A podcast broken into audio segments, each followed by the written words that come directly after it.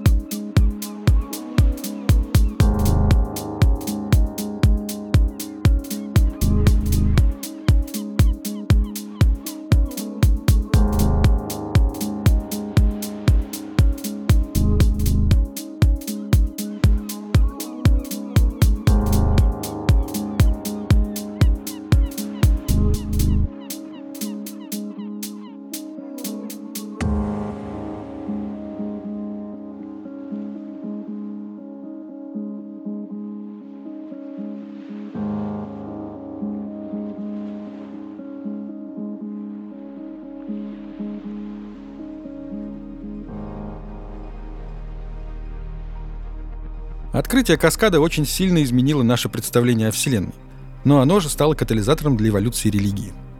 На незыблемые когда-то верования посыпались удары со всех сторон. Наука открыла проход в неизведанные коридоры бытия, а потом в этих коридорах обнаружились следы тех, кого можно было бы назвать богами. После непродолжительных поисков мы познакомились с первыми каскадными сущностями и выяснили, что они не совсем боги, то есть совсем не боги, а нечто иное. Именно каскадные сущности рассказали нам о том, что первая жизнь во Вселенной бесконечно долгое время назад вышла из каскада, а затем, просуществовав в этой Вселенной также бесконечно долго, вернулась в него обратно. Но поскольку в каскаде никого из этих древних рас мы так и не нашли, то мы предполагаем, что они вышли из него снова, но уже в другую Вселенную. Я мог бы спросить об этом последнего Нотуба, представителя одной из первых рас, но в момент нашей встречи я был, мягко говоря, немного ошеломлен. Да и встречи как таковой не было. Меня погрузил в его сознание один старый мын, чтобы я мог придумать название для своего шоу. Но это, как говорится, совсем другая история. Итак, когда Каскад стал открывать нам все новые и новые тайны, религиям пришлось буквально на ходу пытаться объяснять, что происходит. Те, которые не справились с этой задачей, превратились в фольклор. Остальные религии цивилизации основной когорты — это либо новодел, либо лихо эволюционировавший старожил. И тот, и другой отчаянно пытаются объяснить всю ту невероятную мешанину восхитительных и пугающих фактов, которые посыпались на нас из каскада. Но самое неприятное, с чем столкнулись религии после появления каскада, это осознание, что ты у Бога не единственный ребенок. Точнее, не ты, а конкретно эта Вселенная. Ведь если твой Бог создал эту Вселенную вместе с каскадом, через который, как известно и доказано, можно путешествовать в другие Вселенные, то кто их создал, эти другие Вселенные? Тот же Бог? Или это были другие боги? Но тогда твой Бог не такой уж и всемогущий. Есть и другие очень могущие боги. А если эти другие вселенные создал все-таки твой бог, он или она или оно, как ни назови, то как, гвад побери, он может следить за всем, что происходит во всех них сразу? Но что, если он и не следит? Что, если множественность вселенных и есть ответ на вопрос, почему Бог позволяет плохим вещам происходить? Возможно, он просто занят другими вселенными, коих, по нашим представлениям, бесконечное множество – так что религиям туго приходится, когда надо объяснять последователям, почему Бог их создал и повел себя как легкомысленный родитель, убежавший делать новых детей, а старым уделяющий гораздо меньше времени, чем им хотелось бы. Поэтому религии пытаются стать приемными родителями тем, кого Бог навещает только по праздникам. Интересно, что из нас таких брошенных вырастет?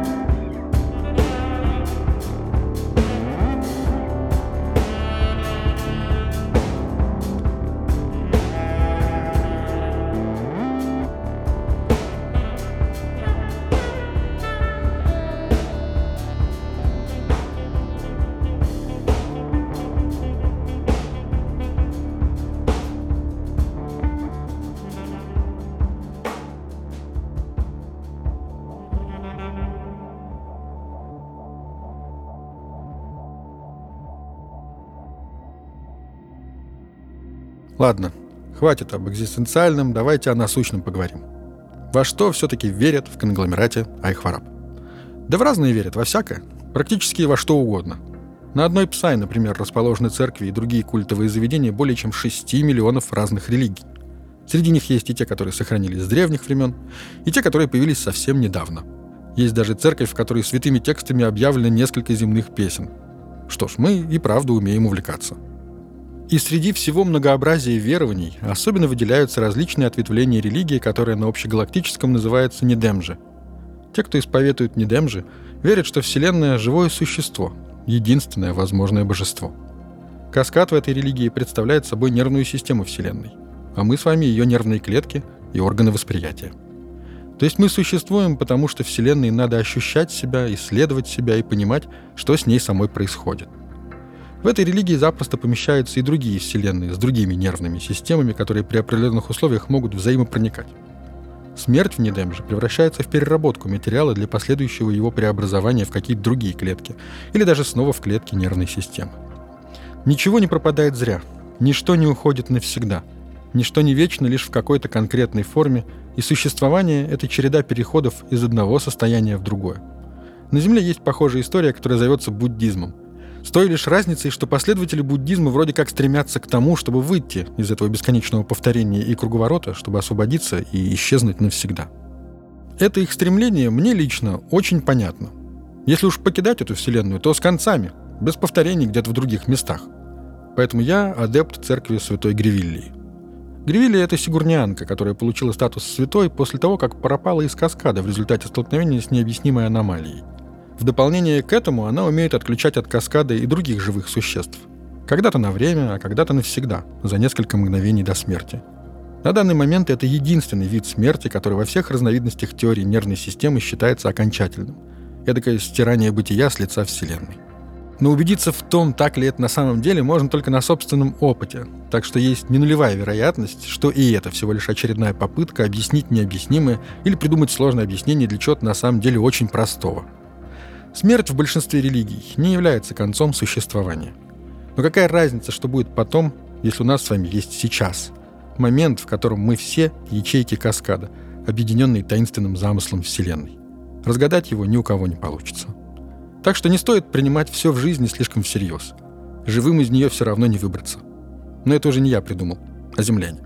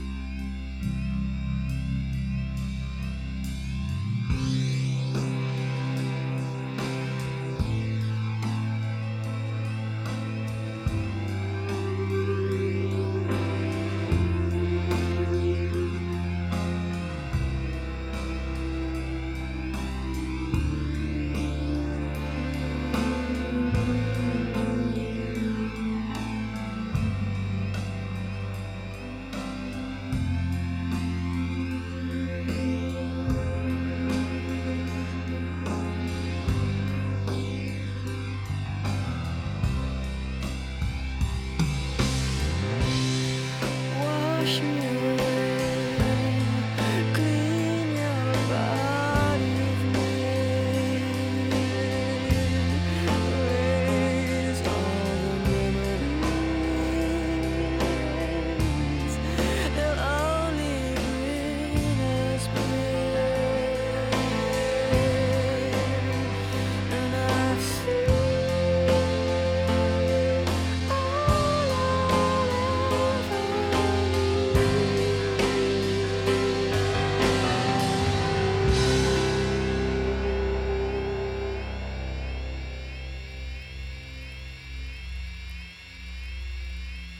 Я не религиовед, кстати, поэтому все мои рассуждения на эту тему можно смело считать бестолковым шумом, который мешает насладиться прогнозом погоды в вашем городе. Да и давайте на чистоту. Религий слишком много. а те, кто их исповедует, представляют тысячи цивилизаций с совершенно неприличным разбросом видовой принадлежности. К примеру, взять хотя бы разумную тотальную грибницу, которая занимает 7% площади планеты Терт-Поддил в системе Хмарому. У нее тоже есть вера, довольно интересная. Пусть у нее технически всего один последователь, сама тотальная грибница. Она верит в волшебный дождь, который однажды прошел и дал грибнице жизнь, и с тех пор время от времени снова проходит, чтобы грибница могла впитать растворенные им питательные вещества из почвы. И грибница молится дождю, призывает его, выбрасывает на поверхность причудливые яркие грибы, чтобы понравиться дождю, затаившемуся где-то высоко в небе, среди облаков. За многие тысячи циклов тотальная грибница разрослась настолько, что обычный дождь на терт-поддил не накрывает ее уже всю, а только часть. И со временем разные части грибницы выработали различные, если можно так выразиться, секты. Например, юго-восточная часть грибницы считается самой в кавычках «праведной», потому что над ней чаще идет дождь, то есть ее молитвы как бы более правильные. Но на самом деле причина в том, что эта часть грибницы находится в долине, где влажность постоянно выше и дожди идут чаще. Вот и весь секрет. Но тотальной грибнице об этом неизвестно. Пока неизвестно. В более засушливых регионах грибница считает себя грешницей и, если можно так выразиться, теряет веру, потому что молитвы не приносят дождя. В области неподалеку от крупной реки грибница научилась привлекать определенные растения, которые разрастаются над ней и конденсируют влагу на своих листьях по ночам. Утром вода стекает на землю, и грибница питается. В этом районе намечается религиозный раскол – потому что грибница подозревает, что воду можно добывать в кавычках научным методом. Но поскольку вся тотальная грибница — это один сложный организм, и хотя его части имеют собственные представления о реальности, все равно стараются действовать сообща и делиться ресурсами. Разные регионы этого странного создания не испытывают друг другу неприязни и уж тем более ненависти. Их вера все-таки объединяет их, хотя и разочаровывает отдельные участки. Но они живут, потому что более удачливые переправляют избыток воды нищим и юродивым – от каждого по возможностям, каждому по потребностям. Был на Земле один гриб, который так считал. Или это был не гриб, а человек. Или человек-гриб. Хотя я таких не слышал. Короче, я так до конца эту историю не понял. Какая-то религиозная мистификация.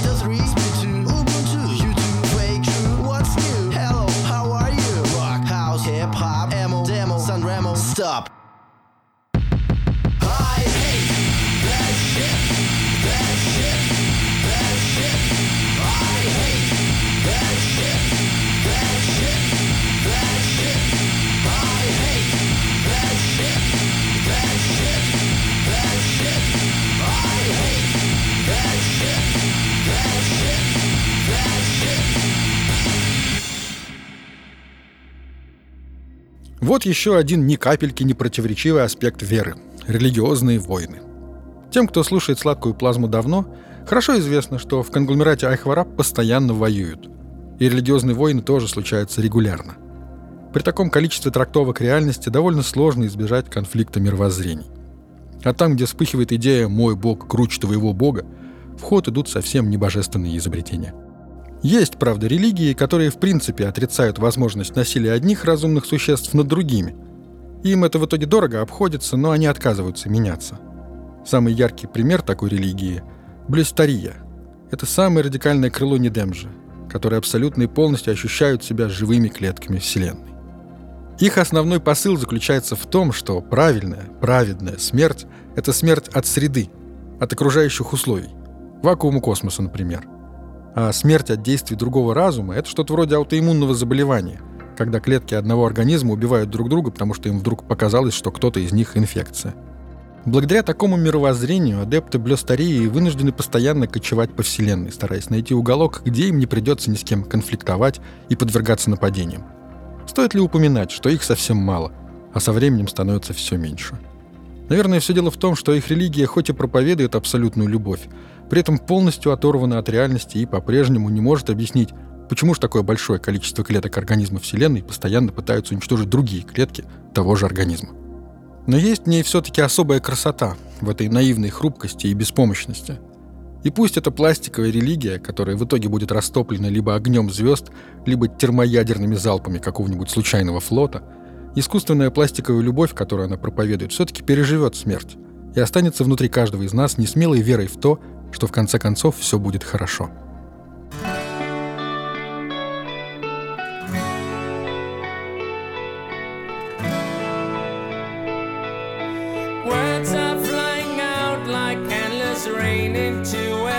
paper cup. They slither while they pass, they slip away across the universe. Pools of sorrow, waves of joy are drifting through my open mind possessing and caressing me. Jai Guru.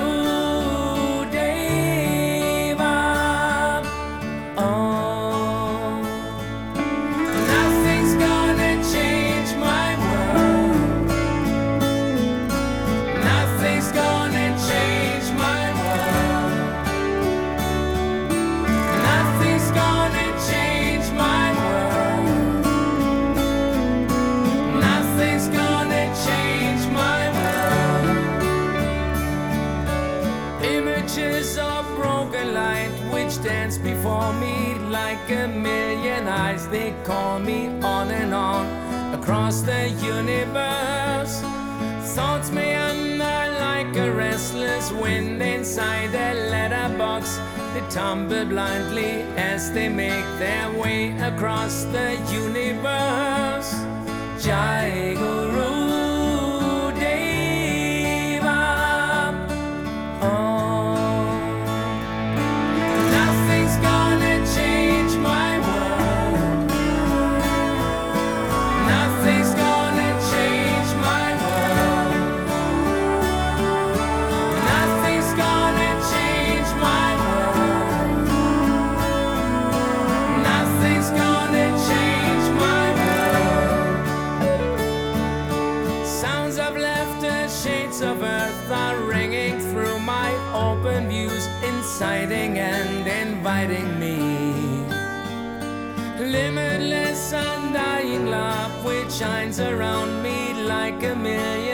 It calls me on and on across the universe. Jai Guru.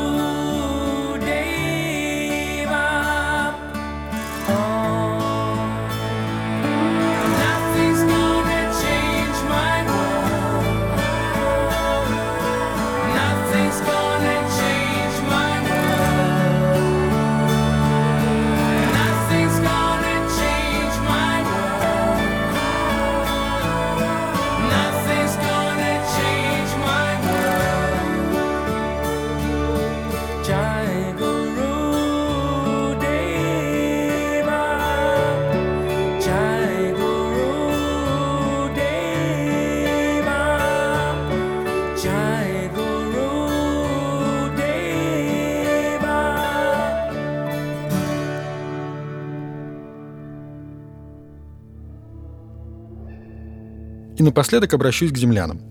У вас на планете много красивых религий, но они постепенно уступают место новым историям. И истории эти, что самое удивительное, тоже про богов. Вы не можете без богов, без них вам страшно. Но это истории не про тех богов, которые присутствуют в многочисленных земных религиях. Эти боги другие. Вы придумываете новых богов, классных, стильных и с суперсилами. А потом внезапно наделяете их человеческими страстями, чтобы боги перестали быть такими пугающими другими, совершенными и непогрешимыми. У настоящего бога, того, который вам понравится, есть проблемы. Он несовершенен. Но бесконечные злодеи, которых вы богам придумываете, не могут их победить, даже несмотря на то, что вы будто бы сделали бога несовершенным. Потому что вы считаете, что вы и есть этот супербог, супергерой, как вы их называете. Вам хочется верить, что даже ваше несовершенство не помешает вам оставаться богами и побеждать тех, кого вы считаете врагами. А ваша божественная сущность заведомо говорит о том, что вы не можете творить зло. Поэтому все зло, которое вы творите, вы называете добром. Ведь вы боги, несовершенные, но непогрешимые, абсолютно праведные и непобедимые. Глядя на это, кто-то испугается, наверное. Я думаю, что пара десятков младших цивилизаций при столкновении с вами и беглом изучении вашей культуры придут к заключению, что вы совершенно и бесповоротно безумны, заносчивы и влюблены в самих себя по уши. И очень опасны поэтому. Вот эта часть, кстати, совпадает у всех цивилизаций на вашей стадии развития. Все думают, что они пронзают истину своим безупречным внутренним взором и обретают бессмертие. Но если бы вы знали, как далеко вы от действительно правдивого и глубокого понимания Вселенной, вы бы все без остановки каялись в своих заблуждениях, постоянно глядели бы на небо и слушали бы только либо очень веселую, либо очень грустную музыку. Потому что свет истины, если бы он пролился на кого-то из вас с небес, хотя с большей вероятностью он появится из физической или астрономической лаборатории. Так вот, если бы свет истины пролился на кого-то из вас с небес, этот кто-то был бы так ошеломлен, ослеплен им, что не успел бы испугаться. истина сбила бы этого кого-то на полном ходу. И другие ваши сородичи, найдя потом раздавленное истиной чье-то тело, смогли бы установить, с какой скоростью истина двигалась, и вот они бы уже смогли полноценно испугаться. Прийти в ужас, впасть в ступор, потому что когда ты уверен, что скорость света — это предел, Вселенная кажется довольно упорядоченной и вполне понятной. Но стоит только осознать, что предела скорости не существует, как вся картина мира сначала покрывается подозрительной рябью, а потом и вовсе превращается в тыкву. И все ваше представление о том, что вы сами себе боги, сами себе созидатели, творцы и демиурги, будет выглядеть как детская игра в пиратов или атмосферных ныряльщиков из знаменитой сказки Духа Ф. Так что вот вам совет. Будьте уверены в том, что вы ошибаетесь. Мы тут в конгломерате Айхвараб сами еще не до конца разобрались, что к чему. А ваше представление о Вселенной, а уж тем более о том, откуда все взялось, это вообще нелепая и не смешная шутка. И вы пока счастливо скачете, как кролики, на которых еще не упал свет фар мчащегося по шоссе автомобиля. Но автомобиль уже едет. Он далеко, но он уже едет. И вы идете у него на пути. Меня зовут Ксандр Бо, а это была моя сладкая плазма. Берегитесь, кролики.